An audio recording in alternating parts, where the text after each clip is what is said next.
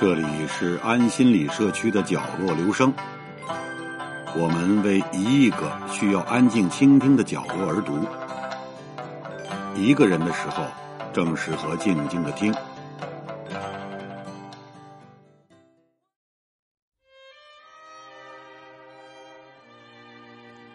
北岛原名赵振开，香港大学中文系教授，曾提名诺贝尔文学奖。他曾在回答一诗中写道：“卑鄙是卑鄙者的通行证，高尚是高尚者的墓志铭。”这句诗家喻户晓。卑鄙的人可以用卑鄙的行为通向各处，高尚的人用高尚通向死亡。这句诗足够纯粹，也讽刺了现实生活中一些恶性循环的现象。坏的人。没有绳之以法，品德高尚的人却没有好的境遇，那么有高尚还有何用？其实北岛是希望社会改变这种形态，让社会公平、法治，让真善美得以传播。北岛和鲁迅先生一样，敢于指出时代的痛点和社会人性的泯灭。可就是因为北岛太过于现实，在二十世纪八十年代互联网上被各种攻击，我们无法指责孰是孰非。可是北岛敢于说破现实的勇气，值得每个人敬佩。他大声喊出：“我不相信这个世界，我只相信新的转机和闪闪星斗正在缀满没有遮拦的天空。”他相信未来的世界和未来的人们可以更好。全诗用两个理由告诉我们：没有什么是真理。冰河世纪过去了，为什么到处都有冰凌？人们发现了好望角，为什么死海里千帆将尽？所有人都知道，冰川世纪才有冰，好望角的大风浪会死人。可是。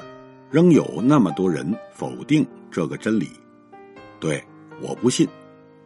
全诗先是论证，后是呐喊，再是期盼。北岛呐喊着：“我不相信天是蓝的，雷是有回声的，梦不是真的，人死无报应。”北岛对一切的真理或者常识提出质疑，这个世界我不相信，我就要提出挑战，我就要呐喊。北岛说：“我是那一千零一个挑战者，我真的敬佩。尽管那个时代没有日本侵略、国民党白色恐怖，但是八十年代，人们尤其是青年人心中的迷茫，让人无法忽略。”他在《爱情故事》一诗中指出谈恋爱的青年的稚嫩，他们用成年人的规则继续着孩子的游戏。我初读不懂，仔细读了几遍才发现，北岛说年轻人把谈恋爱这种大人该干的事儿，当成了游戏在体验。他们不关心社会问题，却拘泥于情情爱爱。下一句写，不在乎倒在路旁的人，不在乎搁浅的船。本以为这个朦胧派诗人，会用华丽朦胧的词藻歌颂爱情，歌颂。剪不断，理还乱的悠悠私情，他却反其道而行之，直接说破年轻人两耳不闻窗外事的社会现象。社会靠他们发展，他们却沉迷于爱情。后文说，这个夏天的阳光和黑夜，还有小街，都发生着在你们情爱之时，更可怜悲痛的事情。最后，北岛说。这不再是一个简单的故事，在这个故事中有你和我，还有很多人。是的，这个社会里不全是充斥着爱情的香味儿，也不是韩剧小说，它是一个血淋淋的、让人痛苦的现实社会。说北岛是朦胧派，不如说他是现代派诗人，他头脑清醒。企图唤醒世界沉睡着的大多数人。他是鲁迅、郭沫若、闻一多一类的真正的勇士。如果说他生在那时，他一定会用笔下的文字，当做锋利的匕首，刺痛敌人的心脏，清醒世人的眼睛。其实，我觉得他被称为朦胧派诗，重要的是在清晰直接的主题之外，还有一些表达情感的意象。他们或美妙，或阔气。在回答之后，中国掀起了北岛。顾城、舒婷等一群朦胧诗派的热潮。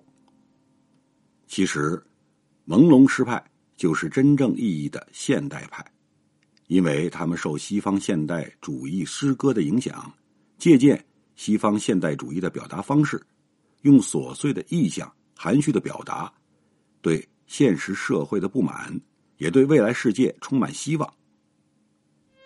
最后。让我们来重温诗人北岛最著名的两首诗。回答：卑鄙是卑鄙者的通行证，高尚是高尚者的墓志铭。看吧，在那镀金的天空中，飘满了死者弯曲的倒影。冰川季过去了，为什么到处都是冰凌？好望角发现了，为什么死海里千帆相竞？我来到这个世界上，只带着纸、绳索和身影，为了在审判前宣读那些被判决的声音。告诉你吧，世界，我不相信。纵使你脚下有一千名挑战者，那就把我算作第一千零一名。我不相信天是蓝的，我不相信雷的回声，我不相信梦是假的。我不相信死无报应。如果海洋注定要决堤，就让所有的苦水都注入我心中；如果陆地注定要上升，就让人类重新选择生存的峰顶。新的转机和闪闪星斗正在缀满没有遮拦的天空，那是五千年的象形文字，那是未来人们凝视的眼睛。爱情故事，毕竟只有一个世界，为我们准备了成熟的夏天，我们却按成年人的规则继续着孩子的游戏，不在乎倒在路旁的人，也不在乎搁浅的船。然而，造福于恋人的阳光，也在劳动者的脊背上。铺下漆黑而疲倦的夜晚。即使在约会的小路上，也会有仇人的目光相遇时降落的冰霜。这不再是一个简单的故事，在这个故事中，有你和我，还有很多人。